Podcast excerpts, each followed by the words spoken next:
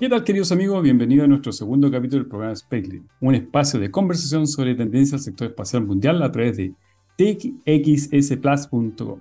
Soy Cristian Gallego y junto con Pablo Dueñas conversaremos en este programa sobre tecnología, innovación y de la economía del espacio, un área emergente en el mundo y también allí a nivel nacional, que ha marcado un nuevo hito en la exploración y el emprendimiento espacial. Así es, Cristian, muchas gracias por la presentación y ya en este nuevo día jueves, nuestro segundo programa, cómo ha pasado rápido la semana. Sí, eh, queremos, sí, muy rápido y con temas, y tenemos muchos temas que contar en, en, este gran programa de Spacely por txplus.com.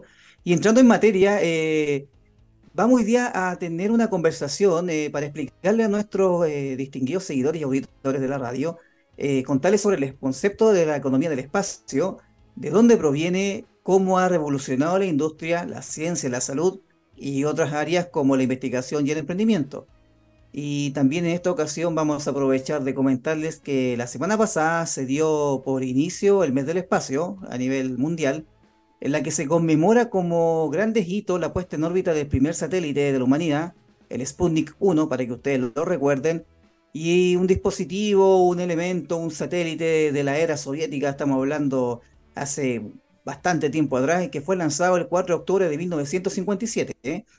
Y, otro hito que conmemora también el mes del espacio eh, está esta firma que realizó Naciones Unidas en un tratado, para que ustedes también sepan, sobre el uso del espacio ultraterrestre. ¿ya? Ahí vamos a ver eh, la definición de qué es lo que es el espacio en sí, para que no lo confundan con el espacio que uno acostumbra a, a ver todos los días en, comparación con el espacio ultraterrestre. Y volviendo ya al, tratado en sí, eh, se aborda muchos principios eh, y uno de los más importantes es que debe regir las actividades que de la era de la Guerra Fría de los Estados Unidos eh, con respecto a las otras potencias mundiales sobre la exploración y la utilización del espacio ultraterrestre, inclusive considerando la Luna y otros cuerpos celestes. ¿ya? Esto fue firmado en el año 1967. Y, como actividad de conmemoración a nivel mundial, cada país, cada nación eh, realiza muchas actividades, desde conversatorios hasta grandes exposiciones y grandes ferias a nivel eh, internacional. ¿ah? Pero en lo que nos convocó a nosotros como Spacely, como empresa de gestión de economía en el espacio, participamos en el, en el conversatorio que realizó el DOC-UC eh, de la Escuela de Comunicaciones con sede Maipú, con el tema de emprendimiento espacial nacional disruptivo como también el anuncio de un proyecto de un gran emprendedor, Starwine, ya de la empresa Chilean Exploration Technology, y también lo que esto puede inferir en el próximo, y ustedes ya escucharon el título, Starwine, será y marcará un hito por ser el primer vino premium del mundo que viajará al espacio. Así que eh, espectacular, ¿eh? eso es el emprendimiento espacial y nosotros también estamos fomentando a los grandes emprendedores del, ecosistema espacial nacional. ¿Qué te parece, Cristian, de esta gran noticia? Como lo dije, espectacular. Es un gran hito también para posicionar el ingenio chileno, porque esto es claramente ingenio chileno en el sector espacial. Pero además, y eso no es todo, así como lo ha hecho Starwine, tenemos otro emprendimiento y esta vez liderado por mujeres. Eh, de hecho, nosotros dimos a conocer este emprendimiento durante el conversatorio y quedamos muy asombrados porque no pensaban que existía. Y hablamos de Arquitectura Espacial Chile, ARECH, empresa a la cual hablaremos la próxima semana con su fundadora, que es Lía Seguel Alvarado, que nos visitará y nos contará acerca del mundo del diseño y construcción de infraestructura en entornos habitables e inhabitables. Y esto está dirigido básicamente o específicamente a lo que es la Luna, Marte y otros otros lugares extraterrestres y nacionales también, o del mundo, llámese minería, llámese la Antártica, otros lugares muy complejos de vivir y sobrevivir. Así que está súper interesante, no se la pierdan la próxima semana. Sí, oye, Cristian, ahí eh, eh, eh, también es importante el, vínculo que realiza el ingenio chileno en el ámbito espacial con las soluciones que podrían brindar a la industria a la industria de nuestro país.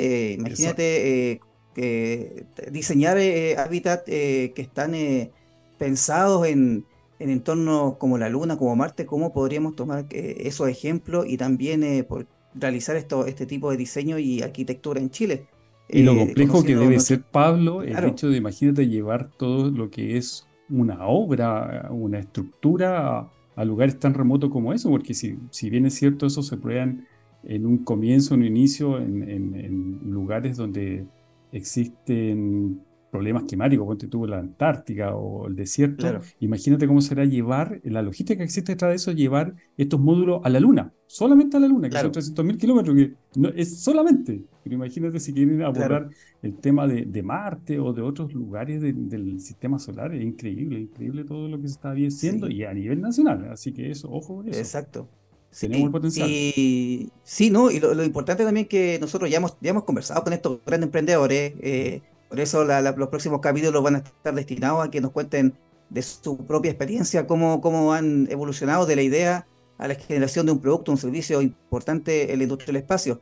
Y, y, estos grandes emprendimientos también, eh, eh, también eh, tienen como una como denominador común nuestro país, porque nuestro, nuestro, nuestro continente, especialmente Chile, representan condiciones geográficas competitivas y tienen ventaja por sobre otros países. Entonces en el norte tenemos el gran desierto de Atacama, en el sur tenemos, bueno, la Antártica chilena, y por ende se podrían eh, simular o, someter esta tecnología o este emprendimiento a condiciones muy similares en la Luna o en el planeta Marte. Entonces se estarían eh, efectuando análisis o, o, experimentos para que puedan hacer comparaciones previo a lo que sería después poner en órbita o llegar a la Luna o Marte estos grandes proyectos. Así que eh, eso es lo rico que tiene eh, eh, nuestro país en lo que es la diversidad geográfica. Entonces, eso combinado con el ingenio, estamos hablando de, grandes emprendedores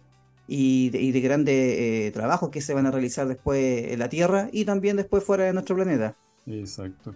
Y mira, y hacer un punto aparte, el tema, eso es básicamente ciencia, pero esto también se puede extrapolar a lo que es la economía. Imagínate uno de estos lugares, de, de estas estaciones que en teoría van a ser enviadas a la Luna o a otros cuerpos celestes, colocarlo en la minería acá en Chile. Porque habitualmente la minería está focalizada en sectores que son sumamente de clima súper eh, áspero, súper eh, super agresivos. O, lo que es la, por parte de Chile, colocar la soberanía en la Antártica, como muchos otros países lo han hecho y colocar estos mismos hábitats para allá. O sea, económicamente también debería ser muy rentable. Claro, claro, exacto. Y toda razón, porque eh, tú asocias en lo que es la parte económica, pero si lo llevamos al punto estratégico, Cristian, eh, es el desarrollo estratégico también o la posición estratégica de Chile como imagen país. Entonces, mm. eso yo creo que son grandes oportunidades, eh, son grandes instancias y grandes desarrollos que sí o sí van a traer como consecuencia un impacto positivo a nuestro país y esto también es gracias a lo que estos emprendimientos, Starwine, como lo, lo, mencionamos también con Arech, eh, es el resultado también de un tremendo esfuerzo de estas personas, estas personas que salieron de, por decirlo como de la zona confort, ¿ah? eh, es como el, clásico ejemplo de, pertenecer a este, eh, digamos, a este ambiente de comodidad y saltaron hacia un proyecto disruptivo y eso también porque son personas que son, bueno, en primer lugar son, son muy valientes en tomar esa decisión y resilientes. Eh, bueno, ahí tenemos experiencias de que uno de estos proyectos, no, lo, no le vamos a decir cuál, porque eso es sorpresa para el próximo capítulo, eh, quebró, quebró y tuvo que empezar de cero. Eh, por efecto de, a consecuencia de la pandemia. Pero aún así pudo comenzar nuevamente la idea de llevar, este, de llevar a cabo este proyecto y con eso también va impulsando lo que vieron como una gran oportunidad la economía del espacio para generar este tipo de, soluciones. Y, pero bueno, yo, yo Cristian, aquí me quiero detener un poquitito, porque hablamos mucho de la economía del espacio, de estos grandes. la movilidad de pero al, público eh, es importante eh, definirle qué es lo que es la economía del espacio, eh, porque hablamos mucho de la economía del espacio en sí, en todos lados. Pero en términos genéricos y en, en contextos más simples, la economía del espacio se refiere a un conjunto, un conjunto de industrias y de soluciones que utilizan el espacio ultraterrestre como un medio para crear negocios pero no solamente enfocado a lo que es la generación de recursos, eh, enfocado a los negocios que se podrían generar, sino también en impulsar la investigación científica, en brindar también soluciones, exacto. y servicio, y mm. servicio a la humanidad. Entonces, esa, esa Pablo, es la bajada que tiene todo lo que tiene que ver con el espacio, es la bajada del, y no solamente el producto, sino los beneficios que obtiene la humanidad, la sociedad en sí, con todos estos impulsos eh, tecnológico hacia lo que es el espacio. No, no, es solamente un gasto, es un costo. Y en, eso me refiero yo que tú estás invirtiendo para, para brindar mejores servicios y oportunidades a la humanidad. Claro, exacto. Y, con eso eh, tú también vas abriendo una nueva área, como dices tú, insertar también una nueva industria y que eh, finalmente esta industria de la, del New Space, en inglés o eh, economía del espacio, sea un, elemento multiplicador de desarrollo, no solamente para la industria, sino también para, para el país en su totalidad, desde el ámbito social hasta el ámbito tecnológico. y, en ese, y en ese aspecto también, Cristian, el eh, algún ejemplo eh, que podemos darle aquí a, nuestro, a, nuestro, a nuestros auditores. Eh, por ejemplo, lo que sería la industria de, que, de los satélites que brindan servicios GPS a los celulares, o empresas que, que, se dedican a construir partes y piezas de satélite para que ellos después, cuando estén en órbita, brinden estos servicios de posicionamiento, telecomunicaciones, Em, y lo más complejo de esto es que conllevan a generar otro tipo de soluciones como el turismo espacial, que hoy día está muy, muy fuerte. Tenemos grandes competidores. eso es acercar al, hombre, al hombre común, entre comillas, bien entre comillas, porque los, costos igual son altos para tener un pasaje al, espacio y, no son solamente al espacio, sino a un determinados kilómetros si vamos a, la exactitud del, del término, pero es espectacular. O sea, ya el hombre, como solamente por turismo, puede lograr esa altitud, ¿es cierto? Exacto, exactamente. Bueno, y, bueno, las grandes marcas que ahora están, eh, eh, están siendo reconocidas a nivel mundial, bueno, tenemos el, clásico ejemplo de SpaceX, de Elon Musk, eh, Richard Branson con Virgin Galactic, que si bien son competidores muy fuertes en la economía del espacio, en el mundo del turismo, eh, sin duda han dejado marca en, la historia de la humanidad por, ser las primeras em, eh, emprendimientos en concretar el turismo del espacio que hace 10, 15 o 20 años atrás era solamente historia o era solamente producto, de la imaginación, ciencia ficción o producto de la imaginación. Sí. Así que, bueno, lo, otro que, quería compartir con ustedes, eh, a, los seguidores del programa y también de, de txplus.com es que aquí le voy a dejar un poco los datos a Cristian. Cristian aquí se maneja en lo que el hombre de los datos el, el, hombre, el, hombre de los números. Tú siempre me presentas por ahí como el hombre de los datos, ¿eh? Sí, el hombre de datos, vamos a poner el hombre de datos. Y no, pero es verdad, es verdad, no, sí, eh, eh, es verdad el, hombre de datos. Eh, ¿Y por qué? Porque la industria del espacio que les habíamos mencionado, que está conformada por muchos sectores, tiene un numerito que circula alrededor del mundo. ¿eh? Que yo voy a decir solamente lo que se proyecta de aquí a 10 años más o 20 años más, del 2030 2040, que se proyecta como el negocio del trillón de dólares. O sea, trillón de dólares. Exacto. Pero quedas aquí corto, Pablo. Eh, corto ahí yo, te paso el te, te, doy el pase a ti porque acá yo, yo con tanto cero ya me, me, me torno a marear.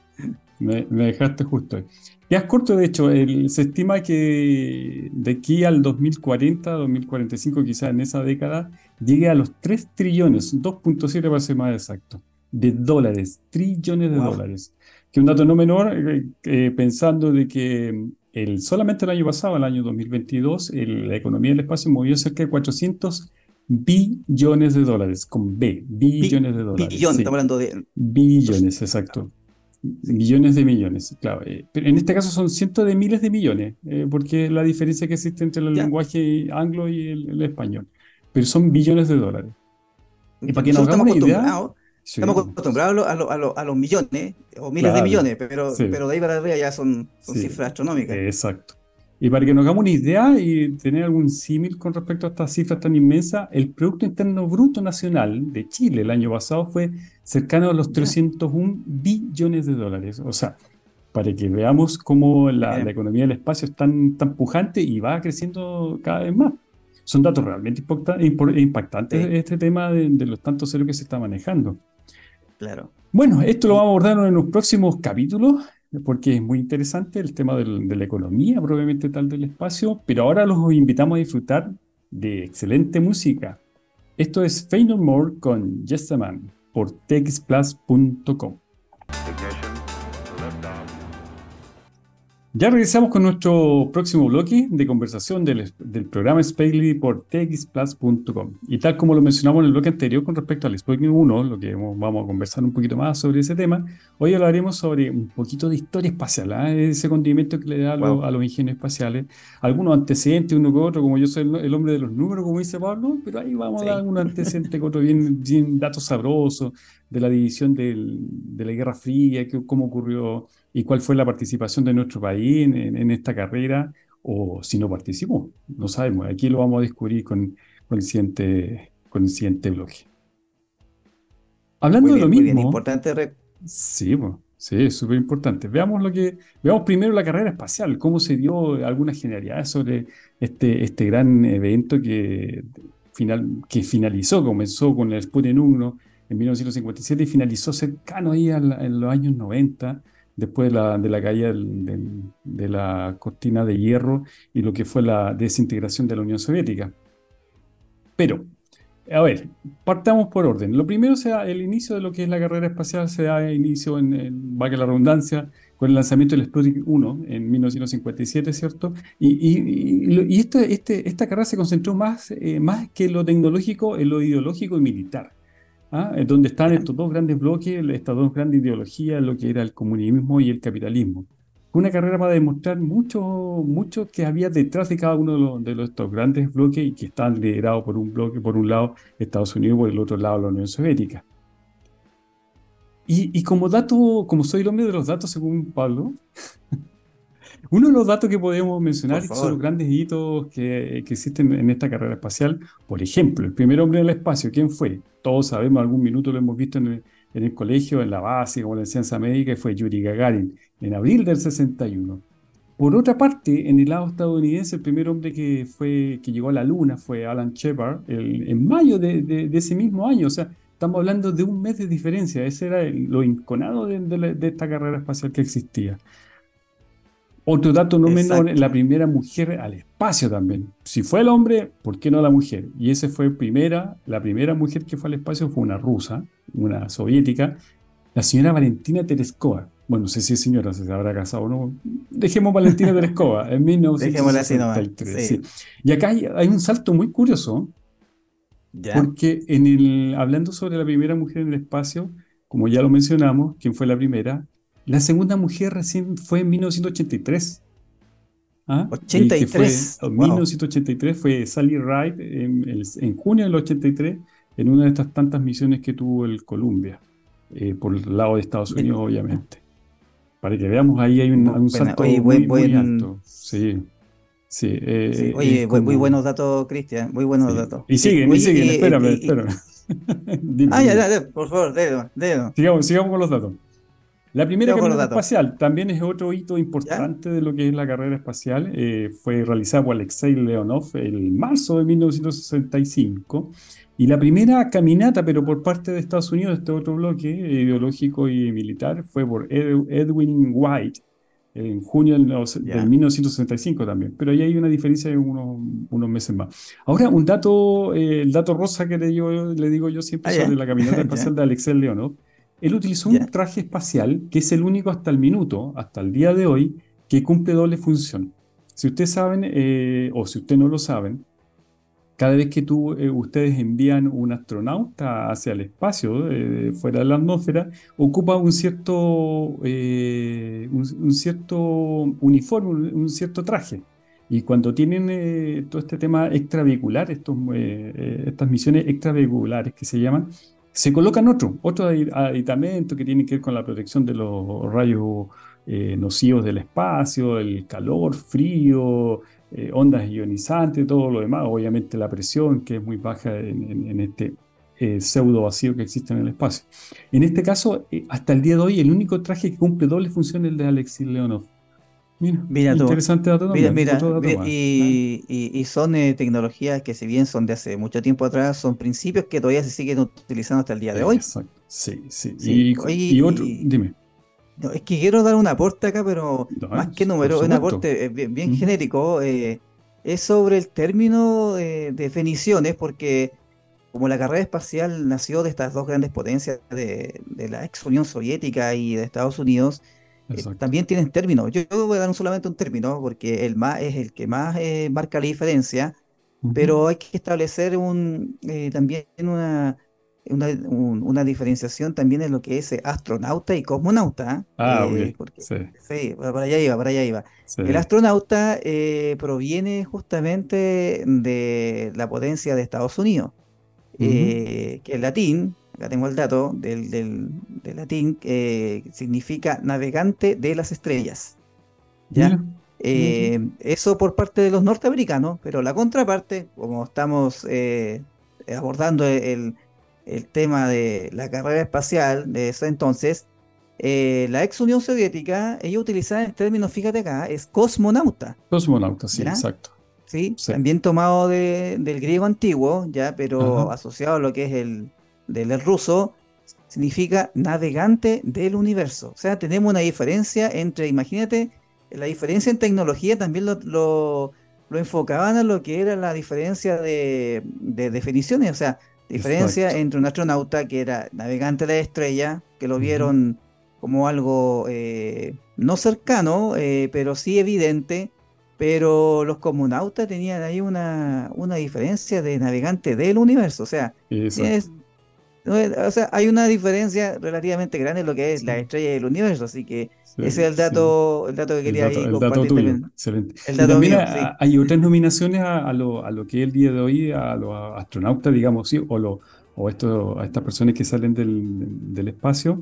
Los taikonautas están, hay, hay otros, otros conceptos también que lo aborda la, la, India, se los voy a traer la otra semana, porque ahora no me acuerdo, pero hay otro, cada, cada, estos grandes esto, estas grandes empresas, se le podemos llamar así, o estas grandes, eh, em, hay que buscar un nombre, estos grandes conglomerados que sacan a, personas sobre el espacio y le colocan los nombres conforme a su cultura y sus nacionalidades. Así que se los prometo, la otra semana le voy a traer los otros significados. Son a lo menos como cuatro o cinco, aparte del comonauta, el astronauta, el taikonauta y los demás. Así que ahí tengo una misión para la otra semana. Siguiendo con, los datos y los hitos, está hablamos de las primeras caminatas. El primer alunizaje, aunque usted no lo crea, el primero en llegar a la Luna fue la Unión Soviética. Pero el primer hombre que puso el, peso a la Luna, todos lo conocemos que fue Estados Unidos. Pero hay una diferencia. El primer alunizaje suave fue por parte de la Unión Soviética con el Luna 9 en 1966. Y recién tres años posteriores, el Apolo 11, el 20 de julio, puso el primer hombre en el espacio, que no es menor. Mm.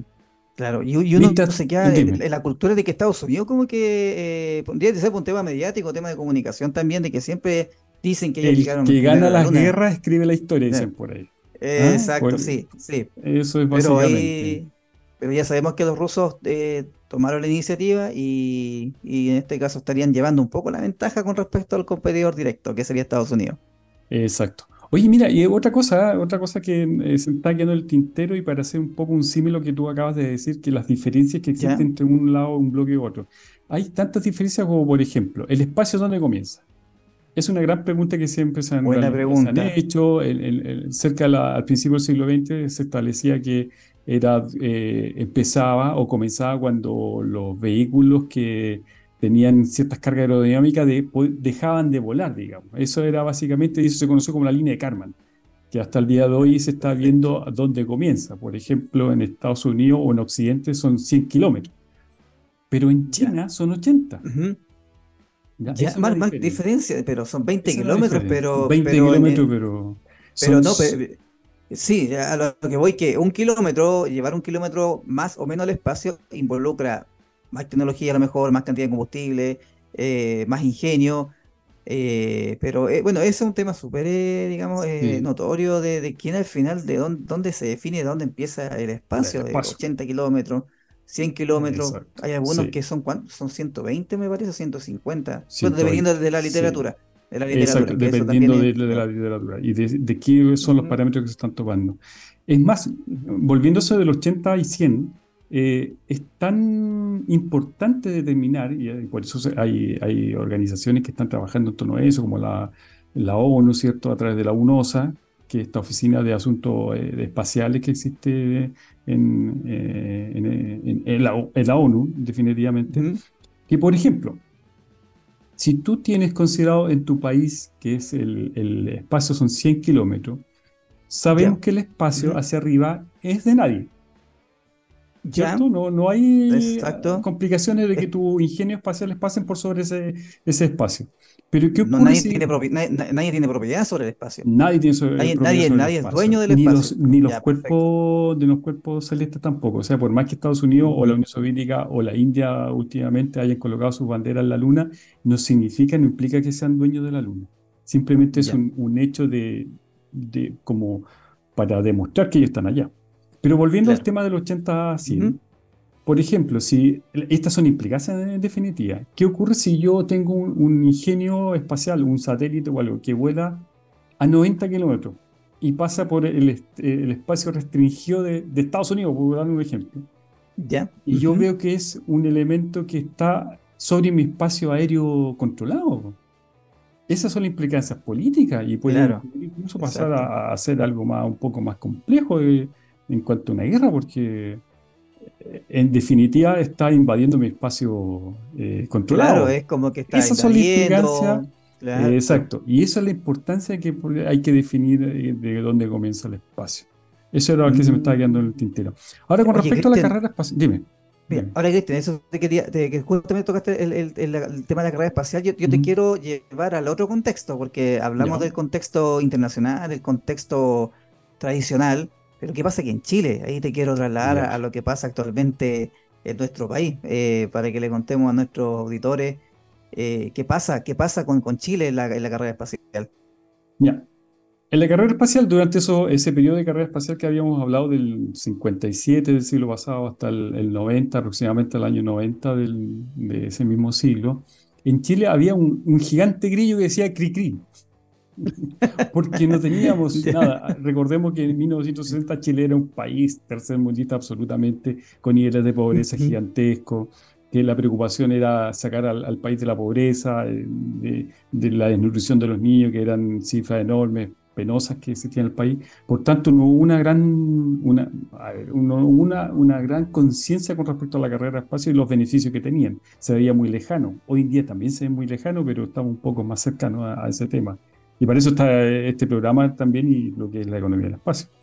Bueno, lo que quería abordar con respecto a esto es que dentro de, los análisis que empecé a buscar sobre la historia para preparar este programa, eh, empecé a buscar qué, qué había ocurrido eh, a nivel chileno, a nivel nacional, con respecto a, lo que es la carrera, si hubo algún empuje o por parte de la Fuerza Aérea, por ejemplo, sobre hacer algo.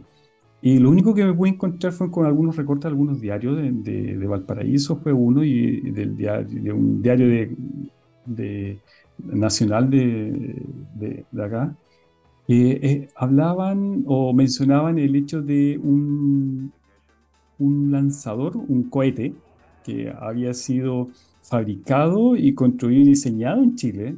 Estamos hablando de la década de los 60, casi 70 que había participado en la construcción, y este es el dato interesante, Von Braun.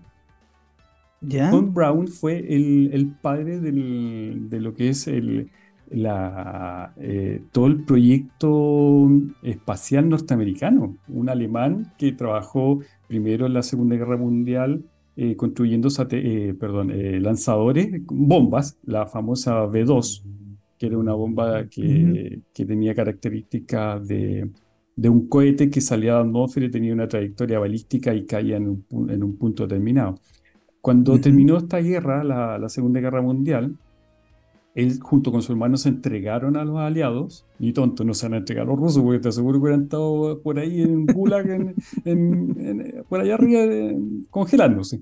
Se entregaron hacia los aliados y los aliados tomaron y obviamente explotaron sus eh, potencialidades y justamente se dio el tema de la carrera y él fue partícipe y precursor de lo que era la carrera espacial por parte de Estados Unidos. Bueno, él, él tuvo participación en, en este ingenio espacial chileno, en el lanzador. Perfecto. Qué, curioso. E, eso, y no, y no, no, no, no aparece en los libros de historia ni tampoco en, los detalles. Claro, y lo más curioso, ¿Mm? dime, dime. No, no, sigue, sigue, dale. Ya, lo más curioso de todo, y para terminar esta historia, es que seguí buscando en qué había terminado este, este cuento. Eh, participó parte de la Fuerza Aérea, en el grupo 7, si no mal recuerdo, que estaba en Cerrillo, por lo que sale en, este diario. Y fueron, hicieron unos, unos lanzamientos o iban a hacer un lanzamiento en Ovalle ahí tenían el lugar de, predefinido para hacer este lanzamiento, porque recordemos que tienen que ser en lugares, en sitios realmente alejados de la población, porque con su trayectoria, el alcance que tiene, puede caer en algún otro lugar y no sería muy bien visto un, ingenio de esto en el patio de tu casa o en el techo de tu casa. Entonces, por supuesto, se fueron a Ovalle y resulta que cuando iban a hacer el lanzamiento, tenían todo preparado, por lo que sale, yo no, no me hago cargo de esto y ojalá si alguien conoce a, a, a las personas que participaron en este proyecto, para entrevistarlos, ojalá, que se comuniquen con nosotros.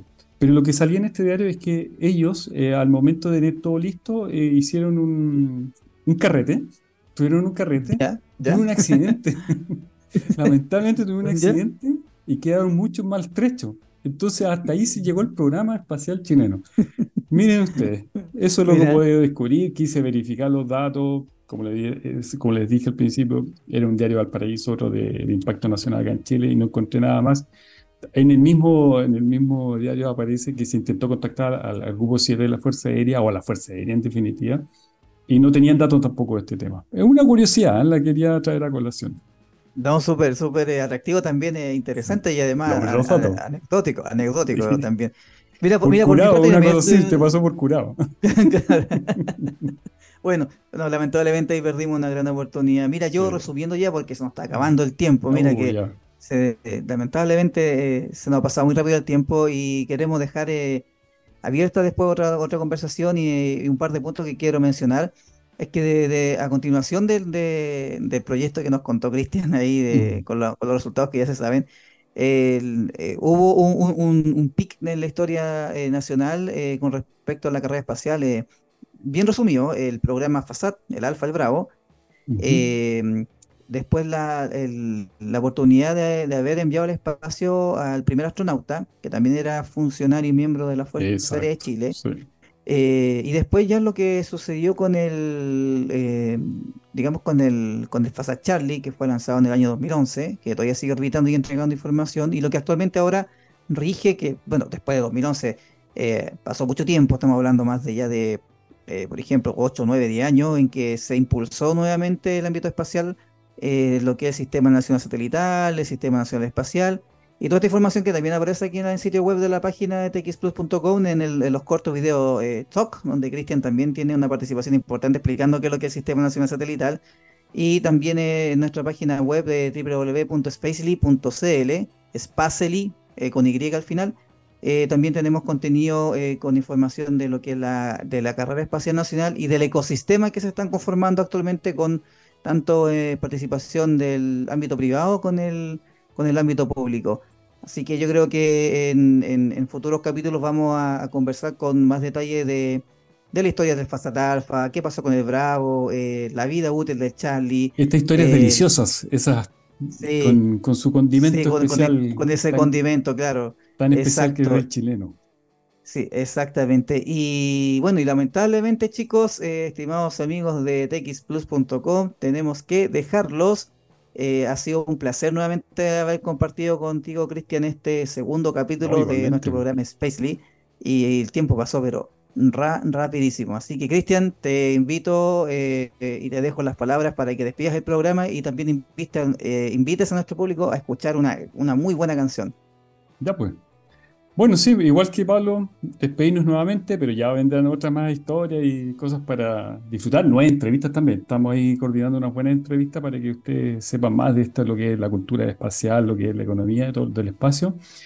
Y para cerrar el programa, y como es tradición de Spacely, lo haremos con un tema relacionado con el espacio, como es, hasta que se nos acaben los temas, porque no son muchos tampoco, pero vamos a lograr. Pero vamos a más. más. Sí. Vamos.